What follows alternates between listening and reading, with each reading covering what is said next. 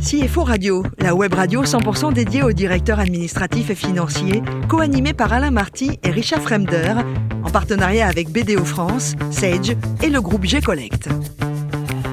CFO Radio, c'est parti. Bienvenue à bord et bienvenue à nos 11 000 DAF et dirigeants d'entreprise abonnés à nos émissions et qui nous rejoignent chaque semaine. Vous le savez, vous pouvez réagir sur notre compte X CFO Radio-du-bas TV. À mes côtés aujourd'hui pour co-animer cette émission, Laurent Lamoureux, associé de BDO France, 5e réseau mondial d'audit et de conseil présent dans 164 pays. Bonjour Laurent. Bonjour. Et Yann Alossery, responsable grand compte chez G-Collect. Bonjour Yann. Bonjour. Aujourd'hui, eh bien, nous recevons Grégoire Chevignard, directeur administratif et financier, qui est notre invité. C'est sa deuxième participation. Bonjour Grégoire. Bonjour, heureux de vous revoir. Je suis ravi de, vous revoir, effectivement. Euh, pour rappel, donc vous êtes de famille bourguignonne et c'est un livre, je crois, qui vous a euh, dirigé euh, vers la, finance. C'est devenu votre passion. Alors, ma mère, qui est prof de français, ne considère pas que c'est un livre, mais effectivement, euh, c'est du Paul Lousse-Ulitzer, c'est Anna. ah oui, effectivement. pas vraiment de la littérature, mais un livre qui m'a effectivement fait aimer, découvrir et fait aimer la, finance. Ben, c'est un livre qu'on peut lire. C'est en fait, c'est la vie de, c'est la vie un peu romancée d'Elena Rubinstein. Absolument. Il faut le savoir, qui est plutôt pas mal écrit. Il y a une suite d'ailleurs.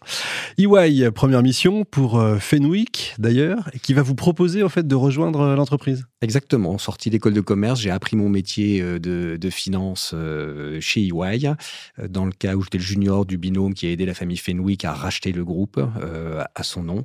Et à l'issue de la mission, ils m'ont proposé de les rejoindre pour créer la direction financière, ce qui était un, formidable coup de peau à mon âge et ça m'allait très bien. On hésite quand même, parce que c'est première expérience. Non, quand on manque de modestie comme moi, on c'est bien, vous avez raison. Et du coup, neuf ans plus tard, bah, vous, vous y êtes encore, mais vous rachetez une branche d'entreprise et vous arrivez à doubler de taille. La mode à l'époque, c'était de se recentrer sur son core business. Et donc, effectivement, Fenwick a décidé de vendre une de ses branches d'activité, la machine-outil. C'est pas très sexy. Euh, et donc, je me suis positionné qu'un des cadres du groupe pour acheter ça à deux euh, et transformer cette branche qui perdait de l'argent de manière un petit peu structurelle en euh, une entreprise qui s'est mise à gagner de l'argent. Et financer la croissance après, c'est simple ou? Eh bien, suffisamment peu pour qu'on ait besoin de revendre. C'est moins simple, effectivement. Une fois qu'on a doublé de taille, euh, on a besoin de capitaux qu'on n'avait pas. Le capitalisme sans capitaux, ça marche pas très bien. Effectivement, je suis d'accord. Et après avoir fait du management de transition chez Daloyo notamment, euh, puis Solutions Énergie, il y a la crise Covid qui arrive, et puis vous arrivez chez Eris. Qu'est-ce que c'est Eris Dites-nous un peu. Alors, Eris, c'est un métier pas sexy du tout. Je me spécialise dans les métiers pas sexy, à part les loyaux. Mais il en faut. euh, c'est, on fait la maintenance de services de systèmes de sécurité incendie. Bah, c'est vachement important. Euh, alors, c'est, c'est pas sexy, mais c'est excessivement important. Euh, nos clients n'ont pas envie d'entendre parler de nous et personne n'a envie de voir si on a bien fait notre métier, à savoir tester si nos produits fonctionnent, parce qu'ils ne sont testés qu'en situation d'incendie. Donc, moins on entend parler de vous, mieux c'est finalement. Absolument. Ouais. J'ai bien compris. Vous êtes combien aujourd'hui de salariés? Alors nous étions 250 il y a deux ans et nous sommes 600 depuis une semaine. Pas mal du tout. Yann Alors le, métier de, la gestion du risque euh, est familier euh, pour les, les, CFO, ça fait partie des, des, métiers aussi. À l'intérieur de ça, on, on, a des gros changements aujourd'hui technologiques qui doivent vous affecter, notamment sur le service, euh, la formation, la télémaintenance. Est-ce que ça transforme aujourd'hui votre industrie? Alors pas du tout, parce qu'on a un métier euh, qui est un petit peu réglementé, mais pour de, bonnes raisons. Quand dans un bâtiment qui accueille du public, vous avez un système de détection incendie, il est autonome par rapport à tous les autres systèmes. C'est-à-dire, il ne se branche pas sur le même réseau électrique, informatique, euh, etc. Et tous les contrôles doivent être faits manuellement, détecteur par détecteur, une fois par an, de manière à bien s'assurer ce qu'il fonctionne avant que l'incendie n'arrive. Hein. Et donc en fait, on est assez, si j'ose dire, à l'abri, euh, bien que ce soit pas un danger, de, toutes ces évolutions technologiques. Hein. Quand dans un métier, on est très dans, le contrôle systématique euh, et humain euh, pour s'assurer que ça fonctionne. Alors, votre parcours est, intéressant parce que euh, il, fut une période où euh, le poste de CFO était la voie royale vers la direction générale. C'était très à la mode. Aujourd'hui, c'est un peu plus euh, pluriel.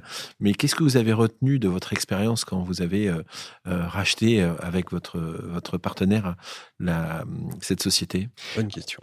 Alors l'un comme l'autre. Alors d'abord, je suis rentré dans la finance. On revient à Paul Sulitzer. Euh, c'était bien pour effectivement devenir patron un jour. Hein. Euh, c'était le moyen de, prendre le pouvoir. Et donc on s'est, euh, avec mon associé, on a eu une approche très très entrepreneuriale. On a doublé de time parce qu'on avait envie d'aller chercher des parts de marché, de recruter des gens, de développer de nouveaux services, etc.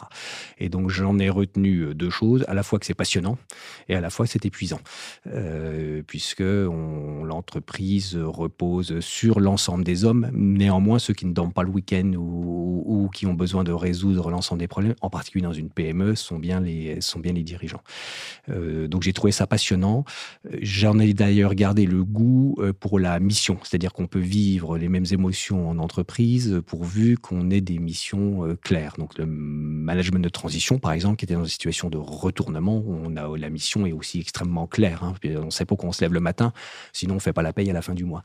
Euh, et là, dans un projet de développement et de build-up, on sait aussi pour, enfin, la mission est claire, c'est transformer une entreprise qui est leader en région Île-de-France en leader national euh, sur euh, sur trois métiers. Donc voilà, ce que j'en ai retenu, c'est que si on a une mission forte, claire, on peut s'impliquer et avoir les mêmes satisfactions que qu'en étant entrepreneur. Laurent. Alors moi, je vais, je vais profiter de, de, cette émission pour vous demander un conseil. euh, nous avons la même problématique tout en faisant des métiers différents, même si vous avez commencé par le mien, euh, qui est le, la crise des talents et les difficultés de recrutement. Vous avez pris le taureau par les cornes et vous avez créé une formation à une école. Ce que nous, ce que nous sommes en train de faire chez BD aussi, moi j'aurais voulu vos conseils.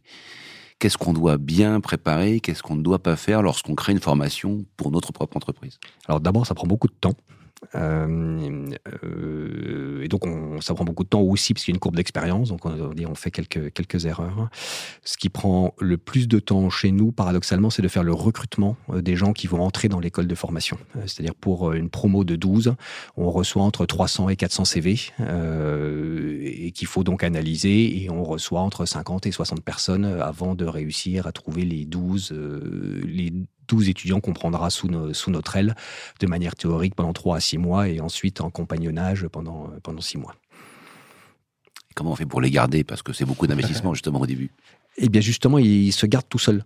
Euh, C'est-à-dire que le taux de turnover euh, chez les gens que nous avons formés est d'un tiers de celui des autres salariés qu'on recrute par l'extérieur. Alors, il est vrai aussi qu'on va chercher des gens qui sont parfois éloignés du monde de l'emploi et donc à qui, au-delà de donner une formation euh, et un boulot, on leur donne aussi une, une nouvelle vie ou une, une, nouvelle chance. Par ailleurs, ils sont plutôt euh, jeunes ou en difficulté financière, donc comme ils ont des boulots itinérants ensuite, on leur octroie aussi une voiture euh, un salaire, un ordinateur, un téléphone portable, et en fait ils sont équipés pour la vie, si j'ose dire, euh, et pas uniquement pour le boulot. Euh, et donc il y a une, une reconnaissance du ventre qui, qui s'installe et, et, qui reste. Vous les captez, c'est bien. Bah, on ne fait pas exprès, c'est les outils de travail dont ils ont besoin, c'est un, un, effet secondaire, de, oui, c'est un effet secondaire de notre générosité naturelle, mais qui est bien ordonné, qui commence par les besoins de l'entreprise, euh, et, et, donc assez naturellement, parce qu'en fait on les prend en considération, on les accompagne. Souvent ils sont en échec sur les premières semaines de formation. Et donc, plutôt que de les sanctionner immédiatement dans un système d'école, on accepte des choses, on les fait revenir, on les réaccompagne, on les réintègre. Et s'ils ont un problème personnel trop dur à gérer, on est capable de les réintégrer dans une autre promotion euh, qui commence quatre mois plus tard pour les, euh, pour les faire revenir. Euh, et donc, il n'y a pas tellement de difficulté à les retenir. Hein. C'est de les attirer une fois, et ça se fait naturellement ensuite. Et c'est quel type de profil d'ailleurs? On a de tout. Alors, on a, par exemple, dans la dernière promotion, une, écu une écuyère qu'on avait marre des chevaux. Donc, D'accord. Ouais. Dans la sécurité incendie. On a eu euh, un boulanger. Euh, et puis, donc, tous des gens très éloignés de la culture électrique courant faible ou technique ou, ou etc. Ou des gens qui n'ont jamais eu franchement de carrière.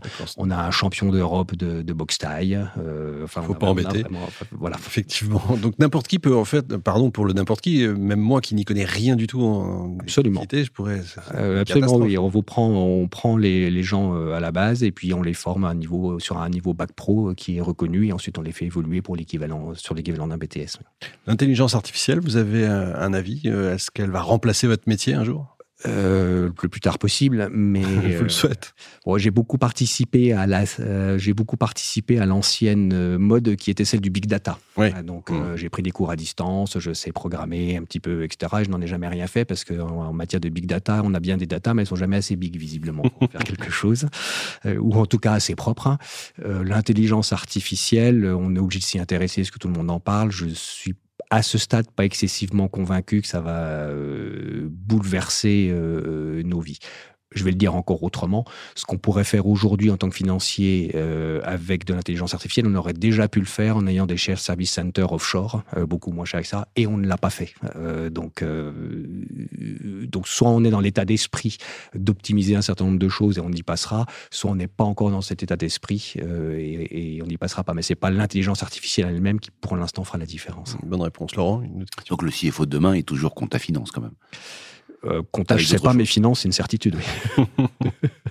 Bon, Grégoire, pour terminer, je crois que vous êtes marathonien vous-même. Vous, vous courez toujours? Alors je cours toujours, donc sur ça je suis un petit peu enrhumé là. Je suis sorti d'une course hivernale où il faisait moins 7 et donc euh, n'a pas idée aussi. euh, de, de Saint-Étienne à Lyon, euh, de Saint-Étienne à Lyon la nuit.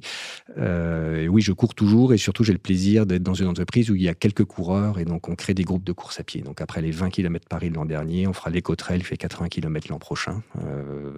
Et dans deux ans, j'ose pas imaginer ce qu'on fera tous ensemble. Le sport, c'est important pour le euh, garder la forme, c'est sûr, mais euh, pour euh, l'esprit. Oui, ça permet de. C'est un des moyens avec la lecture que j'ai trouvé d'arrêter de réfléchir ou de penser et, donc de, et donc de me détendre un peu et me régénérer. oui. Un dernier conseil littérature, comme ça en passant?